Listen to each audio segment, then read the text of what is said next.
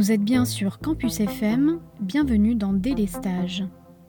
Délestage, c'est un podcast de décryptage sur l'énergie qui, à défaut d'alléger vos factures, pourra peut-être vous décharger de questions que vous vous posez.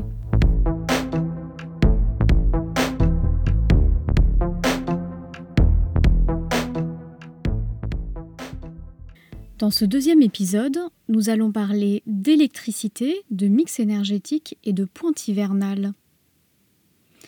L'électricité, c'est un peu comme le pétrole. Elle fait tellement partie de nos quotidiens qu'on n'y réfléchit même plus. Enfin, sauf peut-être quand on reçoit sa facture. Dans les pays dits industrialisés, rien de plus simple en effet que de faire arriver l'électricité chez soi. Il suffit généralement d'appuyer sur un interrupteur pour l'avoir en continu à la maison sans se poser de questions. Et pourtant, été 2003, blackout dans le nord-est des États-Unis et d'une partie du Canada. Automne 2003, c'est au tour de l'Italie qui connaît un blackout de plusieurs heures. En 2006, l'Europe occidentale, en 2012, l'Inde, en 2019, le Royaume-Uni. Que les causes soient climatiques, techniques, humaines, ce sont autant de coupures d'électricité involontaires qui illustrent la complexité et une certaine fragilité de nos systèmes électriques. Lorsque les coupures sont volontaires et décidées par les gouvernements, on parle alors de délestage. Et ça pourrait bien nous tomber dessus cet hiver, du fait de nombreuses maintenances de centrales nucléaires. Mais comment ça fonctionne tout ça exactement? Pour bien comprendre, il faut s'intéresser à l'ensemble de la chaîne électrique, de la production à la consommation. C'est ce que nous explique très bien Éric Tapiero, chargé de mission chez EDF et à qui j'ai posé mes questions. Bonjour Éric Tapiero. Merci de me recevoir dans vos bureaux. Vous êtes chargé de mission à la délégation régionale EDF en Occitanie, mais vous avez 38 ans de carrière chez EDF, donc euh, vous avez vu du monde, vous avez vu du pays dans le monde de l'électricité. Pour commencer, pourriez-vous nous définir ce qu'est l'électricité, quelles sont ses spécificités et quelles contraintes en découlent? Alors, l'électricité, pour moi, c'est une forme d'énergie un peu particulière. D'abord, peut-être qu'il faudrait définir euh, qu'est-ce que l'énergie? L'énergie, c'est un moyen qui permet de remplacer la force humaine. Dans ces énergies, on a connu euh, les énergies euh, telles que l'éolien avec les moulins, hum, l'eau, la force de l'eau, donc la force mécanique de, des puissances naturelles. Euh, on a connu après le charbon, le pétrole, le, gaz, tout ce qui a finalement permis de faire marcher nos moteurs. Et puis, il y a l'électricité. Mais l'électricité, la grande différence, c'est que les énergies dont j'ai parlé, je viens de parler, sont des énergies dites primaires, que l'on trouve à l'état naturel, le vent, l'eau qui tombe, à la limite le charbon, il faut aller le chercher, ou le gaz, mais ce sont des énergies dites primaires, alors que l'électricité est déjà une énergie qui est transformée. C'est-à-dire qu'il faut utiliser une énergie primaire, on la transforme, on la fait brûler par exemple, on, fait, on, fait, on, dissout l'uranium, et euh, on la transforme et on en crée l'électricité. Donc l'électricité, premièrement, c'est une énergie dite secondaire, et, la particularité de l'électricité, c'est que globalement, elle ne se stocke pas ou pas bien à grande échelle. Donc, il y a un, équilibre permanent à réaliser. On y reviendra. Et justement, sur cette production d'électricité, en France, on sait que près de trois quarts de la production est de sources nucléaires, alors qu'elle ne représente qu'un quart à l'échelle de l'Union européenne. Comment expliquer cette spécificité française et plus généralement, quel est le mix énergétique français aujourd'hui? Alors, euh, d'abord, j'aurais tendance à dire qu'il faut peut-être euh, repositionner. Effectivement, il faut faire des comparaisons parce que quand on parle, euh, quand on donne un chiffre, d'abord, il faut être très prudent sur les chiffres hein, parce que il faut pas mélanger la puissance et l'énergie. il faut, ce que je dis souvent des fois à des personnes, il faut bien définir le périmètre euh, dont on parle, euh, périmètre géographique, périmètre des filières. De quoi on parle Est-ce qu'on parle de l'énergie électrique ou est-ce qu'on parle de l'énergie au sens large? Et comme je viens de dire tout à l'heure, euh, en introduction, on a parlé de l'énergie primaire et l'énergie secondaire. De quelle énergie on parle Parce que très souvent, euh, les gens, bah, dans certaines institutions, je pense notamment à l'ADEME par exemple, parlent de l'énergie primaire. L'ADEME, c'est l'Agence de l'environnement et de la maîtrise de l'énergie. Ça a une certaine logique, évidemment, euh, mais ça dépend de la finalité des propos. Bon. Donc, si je me mets en France et dans le domaine de l'électricité, c'est pour ça que je cadre. en gros, alors ça dépend des années aussi, mais on est aux alentours de 70 à, on est monté jusqu'à 80% de production d'électricité d'origine nucléaire. Et, quasiment, il y a eu certaines années où on était monté à 20% d'énergie renouvelable, donc rien d'autre, c'est-à-dire euh, euh, pas de charbon, pas de gaz, pas, de, pas fuel, voilà. Donc ça dépend des années. À l'heure actuelle, avec la baisse un peu relative du nucléaire et avec baisse qui est due à, la baisse de l'outil de, production, mais également à la volonté de baisse, on doit être à l'entour de 70%. Il y a une quinzaine de pourcents d'énergie renouvelable. Alors dans les énergies renouvelables, il faut être très prudent, il faut, ou pas prudent, il faut être euh, très précis parce que les énergies renouvelables, ça fait depuis très longtemps qu'on en a à travers l'hydroélectricité. Donc euh, l'hydroélectricité euh, représente aux alentours de 15%, euh, et le photovoltaïque et éolien, sauf erreur de ma part, ça va représenter dans, les, dans les, entre, entre 5 et 8%, ça dépend des années. Alors évidemment, pourquoi je donne des fourchettes, notamment dans, dans les énergies renouvelables? Parce que comme par essence, l'énergie renouvelable, est très dépendante de est-ce qu'il y a du vent, est-ce qu'il y a du soleil, euh, est-ce qu'il y a de l'eau. Voilà. Euh, donc voilà pour le mix en termes de production.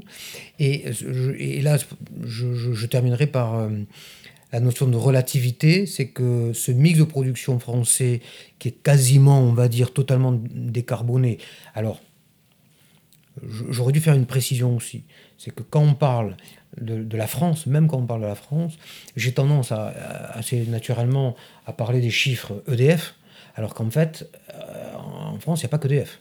Donc, euh, il faut faire attention aussi. Vous avez d'autres sources de production renouvelables euh, chez les concurrents. Il peut y avoir aussi d'autres sources de production non renouvelables aussi. Donc, il faut être prudent. Bon, on va dire que, effectivement, les chiffres EDF euh, c'est quand même le, train général de la nation. Euh, donc tout ça pour dire que si je compare par rapport au monde, il faut savoir que l'électricité, alors qu'en France c'est quasiment décarboné, l'électricité euh, dans le monde, c'est en gros deux tiers d'énergie fossile.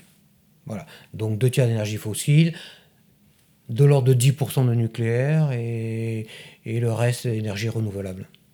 Toutes nos sociétés euh, développées se sont, euh, ben, se sont développées industriellement sur euh, la recherche du, du charbon, du pétrole, et donc la mise en valeur de ces énergies fossiles, tout simplement parce que c'était facilement accessible et qu'on s'est rendu compte en France dans les années 70, je parle des années 1970, euh, d'abord il y a eu une succession de crises énergétiques, une succession, euh, donc les conséquences de ces crises ont fait qu'il y a eu des prix qui se sont envolés de manière euh, démesurée.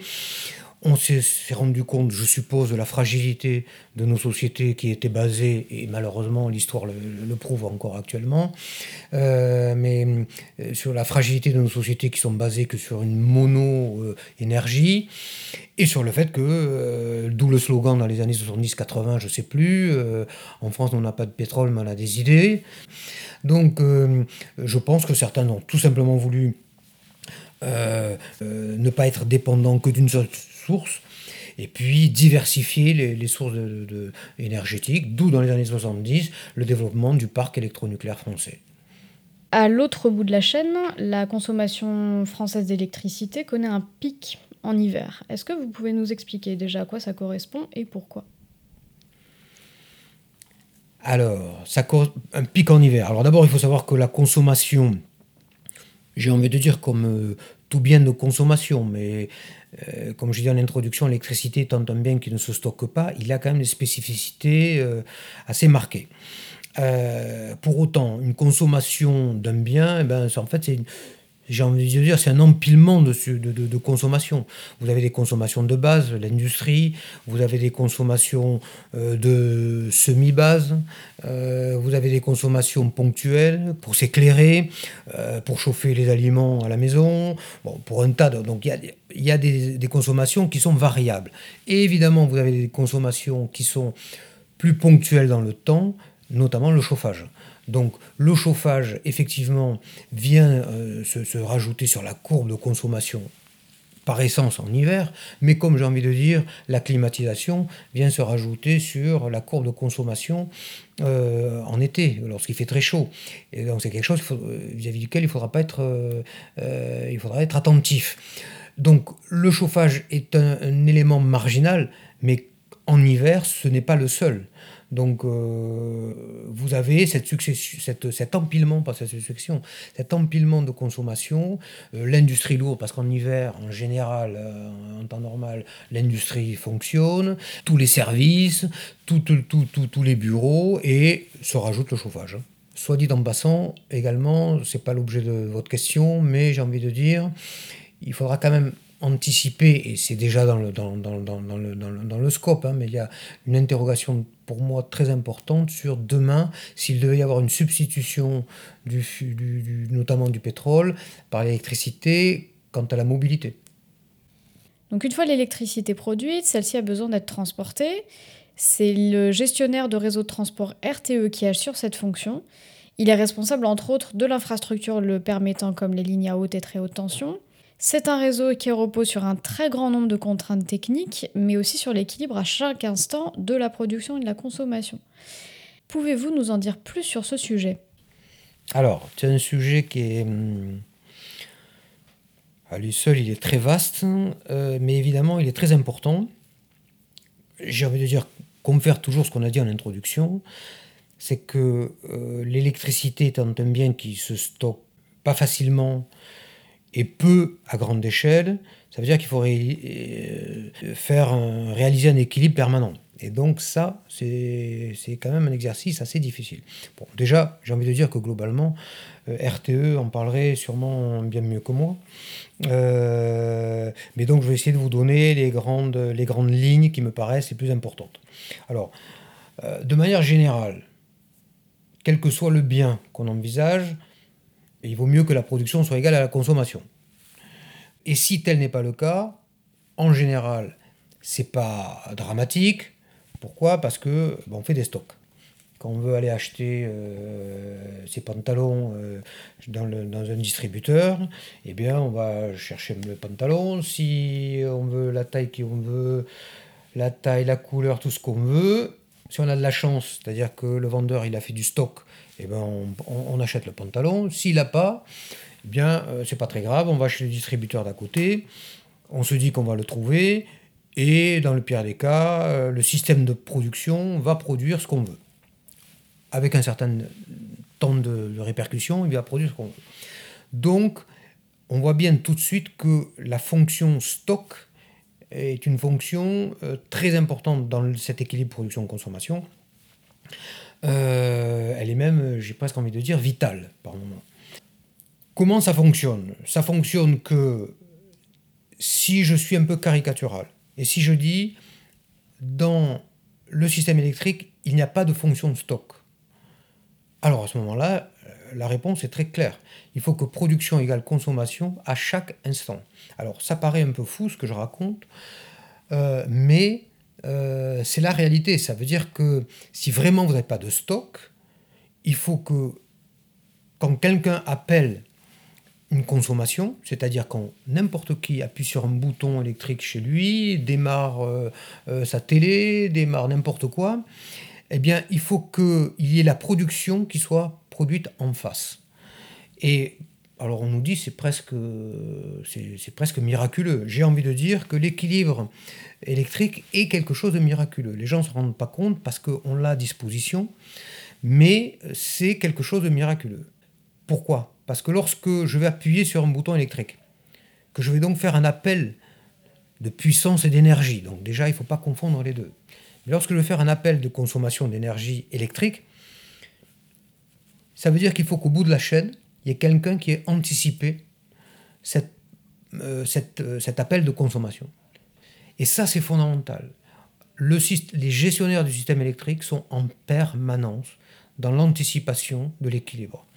Il faut savoir que l'équilibre à l'instant T, je vais un peu schématiser, mais je ne suis pas très loin de la réalité, il se prépare en gros 10 ans à l'avance. Voilà. Alors, Après, comment ça se passe? Donc, en temps réel, cet équilibre, il est suivi par euh, euh, nos collègues du RTE, et ça pour l'ensemble de la nation, et pour l'ensemble de tous les producteurs et de tous les consommateurs. Donc, le RTE suit cet équilibre production-consommation. S'il euh, y a des déséquilibres, et forcément il y en a, D'abord parce qu'il peut y avoir des, problèmes sur les, prévisions de consommation, il peut y avoir des problèmes sur les prévisions de production, euh, il peut y avoir des aléas. Euh, je rappelle que il y, a, quelques années, alors les, chiffres que je vais vous donner ne sont peut-être plus tout à fait d'actualité, mais c'est les ordres de grandeur qu'il faut retenir. On disait fréquemment que euh, euh, un degré en moins sur le, de température, c'est euh, une tranche nucléaire en plus à, prévoir sur le réseau.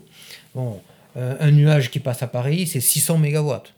Parce que pourquoi Quand on dit, les gens s'interrogent, ils disent pourquoi un nuage quel est ben, Un nuage qui passe à Paris, ça veut dire moins de lumière dans les, les, bureaux parisiens, donc les gens allument. Et c'est 600 mégawatts, ça veut dire en gros une demi-tranche nucléaire. Bon. Donc c'est pour ça que tous ces aléas font que l'équilibre production-consommation est quand même euh, très, très difficile à, réaliser. C'est quelque chose de très très pointu, donc qui se prépare longtemps à l'avance, mais pour autant, c'est jamais gagné. Le, le, RTE, le gestionnaire du réseau, suit ça en permanence. Il a un paramètre, je ne vais pas trop rentrer dans les détails techniques, mais on ne peut pas ne pas le citer. Il y a un paramètre qui permet de suivre finalement, cet écart entre production et consommation, en gros, c'est la fréquence. Euh, l'électricité, c'est un bien qui a plusieurs caractéristiques techniques et une des plus importantes, c'est la fréquence. Voilà, en, Europe, on est à 50 Hz. Et donc, s'il y a un déséquilibre, cette fréquence varie. Voilà. Donc le RTE regarde ça. Alors, pourriez dire, bon ok, donc euh, cette fréquence varie, et qu'est-ce qui se passe après?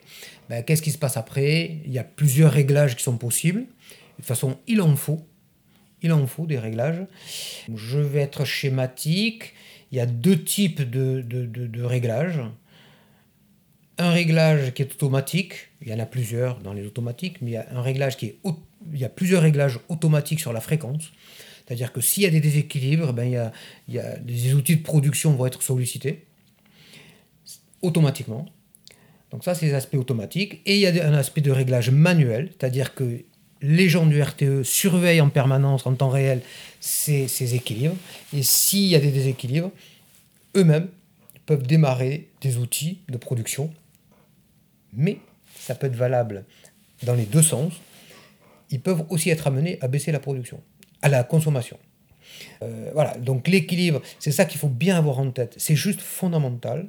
Et si nos auditeurs ne retiennent qu'une seule chose, je pense que c'est ça qu'il faut retenir, c'est qu'on ne se rend pas compte, mais lorsqu'on appuie sur le bouton, on a le sentiment que l'électricité arrive instantanément. Il faut que cet équilibre ait été pensé avant. Et si cet équilibre n'a pas été pensé, ou s'il y a un déséquilibre, alors on va droit dans le mur parce que il n'y a pas de stockage possible. À grande échelle, je schématise un peu forcément, euh, et quand on schématise, c'est un peu faux. Il y a, y, a, y a, le seul stockage à grande échelle possible, c'est les centrales hydroélectriques. Et on les utilise comme ça. Pas que, mais euh, beaucoup comme ça. Donc euh, les stocks d'eau sont, j'ai envie de dire, vitaux pour le système électrique. C'est le poumon du système électrique, pour moi. Hein. Merci pour toutes ces précisions. Alors il se pourrait justement que l'équilibre consommation-production ne puisse pas être satisfait l'hiver prochain, autrement dit qu'il y aurait déséquilibre sans que les ajustements automatiques ou manuels de RTE suffisent. Le gouvernement a d'ailleurs évoqué le fait de pouvoir mettre en place du délestage dans ce cas-là. Pouvez-vous nous expliquer pourquoi et comment cela s'organise? Ben, J'ai presque envie de dire, euh, c'est simple et compliqué à la fois. Alors, c'est simple en première approche. Je reviens à ce paramètre de base qui est vraiment fondamental, que tout le monde doit intégrer, c'est que la production doit être égale à la consommation quasiment à chaque instant. Donc, si la consommation augmente, si on est en situation normale, la, la consommation augmente, eh ben, on augmente la production automatiquement ou manuellement, on fait comme on veut, on augmente la production. Et donc, tout le monde, la consommation continue à être satisfaite. Pourquoi il peut y avoir une coupure? C'est que tout simplement, donc première approche simple, c'est que euh, la consommation augmente, elle augmente, elle augmente, on met les moyens de production en face, et si à un moment donné ça ne suffit pas, ben on est bien obligé de dire aux gens, vous ne pouvez pas consommer. Voilà. Euh, je reprenais mon exemple tout à l'heure de vendeur de, de, pantalons. Hein. J'ai rien ni pour ni contre les vendeurs de pantalons, mais bah, euh, vous allez dans le magasin, il n'y a pas de pantalon, bah, vous repartez chez vous, il n'y a pas de pantalon. Voilà, vous n'avez pas pu l'acheter. Et eh bien l'électricité, c'est pareil. La grande différence, et c'est là où est le danger, c'est que ça se passe en temps réel. Ça veut dire quoi? Ça veut dire qu'en temps réel, euh, le consommateur qui est dans le nord, euh, qui n'a aucun contact avec le consommateur qui est dans le sud, si les deux appuient sur le bouton en même temps et qu'on arrive à une consommation nationale qui est supérieure à ce qu'on peut produire, il va bien falloir faire des arbitrages. Il va bien falloir, à un moment donné, ce qu'on appelle, ou en, jargon courant, on va, dire, on va couper la clientèle, euh, mais la notion de délestage a quelque chose de plus organisé et structuré, c'est que tout simplement, on ne coupe pas la clientèle de manière sauvage. C'est-à-dire qu'on organise des partages de la rareté. Voilà, je, vais le dire un peu comme ça. Alors on l'organise comment?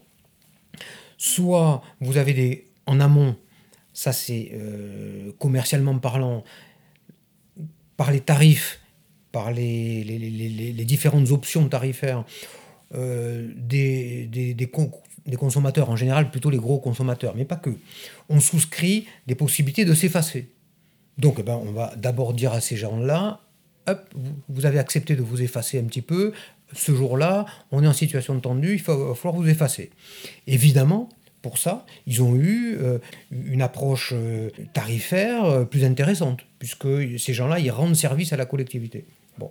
Donc il y a soit les gens qui peuvent s'effacer, soit les gens c'est une forme d'effacement, mais pas totalement, peuvent différer la, la, consommation. Typiquement, les ballons d'eau chaude, euh, l'eau chaude sanitaire euh, chez, nous, c'est-à-dire dans, les foyers euh, des particuliers. Et donc, ça veut dire quoi? Ça veut dire que on vous demande de ne pas faire tourner votre chauffe-eau en heure pleine, et on va l'utiliser plutôt lorsque euh, y a moins de consommation. Vous allez pouvoir le brancher lorsqu'il y a moins de consommation et on appelle ça les heures creuses. Et donc, avec un système là aussi de jeu, de, jeu tarifaire de, prix, donc les gens peuvent décaler leur consommation de la pointe vers les heures creuses. Donc c'est une façon aussi de lisser la courbe de charge. La courbe de charge d'un consommateur, c'est l'évolution de sa consommation électrique sur une durée fixée. Une heure, 30 minutes, 15 secondes Donc, comment, je reviens sur votre question, les délestages c'est une forme de délestage, mais de délestage qui est, euh, comment dire, anticipé et cadré. On sait où on va. Malgré ça, on peut arriver à des situations de, délicates. Et, euh, là, on, commence à, dépasser, on est quand même dans des zones de, turbulence là. Hein. Alors, avant de, continuer, je, reprécise une chose qui est évidente, je ne l'ai pas dite, mais on a d'abord, avant d'arriver à ces situations-là, le système, donc nos collègues du RTE, ont poussé le système en général à bout, au bout côté production. C'est-à-dire que non seulement on a mis tout ce qui était possible sur le pont, mais en plus on fait appel aux achats à l'étranger dans la mesure du possible. Faut-il encore que puisse produire? Alors en supposant donc qu'on ait euh, pousser le, système de production le plus loin possible, qu'on soit qu'on ait fait appel euh, aux gens qui sont prêts à s'effacer, donc les gros industriels qui ont des options tarifaires particulières, qu'on ait fait appel aux consommations qui peuvent être déplacées, c'est une forme d'effacement dans le temps, on peut quand même arriver, in fine, à des situations critiques. Et là, il n'y a pas d'autre solution que de faire des délestages, des, coupures à proprement parler, Mais il faut savoir que ces coupures sont quand même organisées. En général, ça dépasse pas maximum deux heures par journée euh, chez les particuliers. Euh, on les prévient à l'avance. Euh, évidemment, il y a eu il y a, des, ce qu'on appelle des plans de délestage hein, qui sont du reste très encadrés par l'État. Hein. Ça veut dire quoi? Ça veut dire qu'évidemment, on ne va pas couper un hôpital, on ne va pas couper des, des, gens qui sont de première nécessité, on ne va pas couper des cliniques, bon bref. Donc, toutes les précautions sont prises. Dans la mesure du possible, tout ce qui est euh, précarité énergétique aussi, tout ça est pris en compte. Bon, mais il y a aussi une notion de temps réel là-dedans hein, et d'urgence. Il faut bien comprendre là aussi que, je reviens toujours à ce paramètre fondamental, l'électricité ne se stockant pas et étant obligé de, euh, de réaliser l'équilibre production-consommation à l'instant T, il y a une notion d'urgence. Et si on ne réalise pas l'équilibre production-consommation à l'instant T, évidemment, on peut toujours un peu manger, euh, rogner sur la marge, entre guillemets, mais ça ne dure pas très longtemps. Et quand je vous dis ça ne dure pas très longtemps, c'est des histoires de minutes, euh, voire de dizaines de minutes. Et à partir de là, c'est l'équilibre général dans son ensemble qui se casse la figure. Donc ça, c'est pas, pas acceptable. Et c'est pour ça que dans ces situations extrêmes, il faut aller au délestage. Bah, merci pour toutes ces précisions. Vous l'avez bien dit, une façon de pallier au manque de production d'électricité en France est d'aller s'approvisionner chez nos voisins. Ma question est donc la suivante. Dans le contexte de pénurie de gaz que connaît l'Europe en ce moment, ces approvisionnements électriques français via les interconnexions pourraient-ils être gênés? Alors, il y a plein de questions dans votre, dans, votre question. D'abord, les échanges. Euh, les échanges, oui, alors il faut savoir que euh, euh, le principe des échanges avec les pays étrangers, euh, ça fait belle lurette que ça existe, pas mon expression, mais ça fait très très longtemps que ça existe. et pourquoi? Tout simplement parce que les échanges avec l'étranger, ça permet, j'ai envie de dire, deux paramètres fondamentaux. Vu que l'électricité, on a assez insisté, je pense, depuis le début, c'est un produit qu'il faut produire et consommer en temps réel, tout se passe en temps réel. Les prix se passent en temps réel. Et donc, en temps réel, vous pouvez avoir des prix très différents entre la plaque espagnole, la plaque allemande, la plaque italienne, la plaque française. Et donc, c'est l'intérêt collectif commun de l'Europe de, faire des échanges parce qu'on on lisse les prix. et donc, euh, c'est l'intérêt général. Euh, ça, c'est les aspects économiques. Mais vous avez aussi des aspects techniques.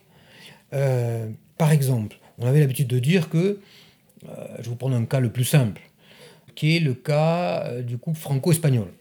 La courbe de charge espagnole, elle est décalée, ou la française, hein, on, est, on est en relatif là.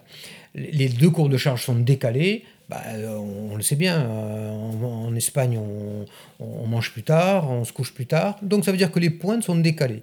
Donc si les pointes sont décalées, techniquement, on a intérêt à faire des échanges au moment des pointes, au moment des heures creuses, entre euh, les pays, parce qu'on a des, disponibilités sur les outils de production, on a, qui sont différentes, on a des disponibilités et donc sur les prix.